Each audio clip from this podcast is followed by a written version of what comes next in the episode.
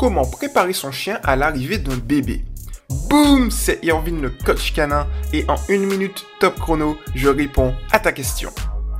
La cohabitation chien-bébé peut parfois être compliquée, notamment parce que le chien va devoir s'adapter à de nouvelles habitudes, sons et environnements. La première chose à faire est donc de préparer ton chien avant l'arrivée du bébé. Il y a donc des mesures à prendre comme renforcer son écoute sur des ordres de base, rappel, marche en laisse, assis, couché, etc.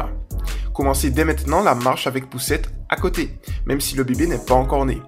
Renforcer son indépendance pour qu'il ne souffre pas d'hyperattachement. Le familiariser avec les objets de bébé, jouets, biberons, couches, etc. Le familiariser avec des cris de bébé. Pour cela, il te suffit de prendre l'enregistrement d'un cri de bébé et de lui passer en boucle. La deuxième chose à faire est de préparer ton chien lorsque le bébé est présent.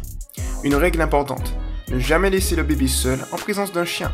Il faut toujours garder la maîtrise de la situation.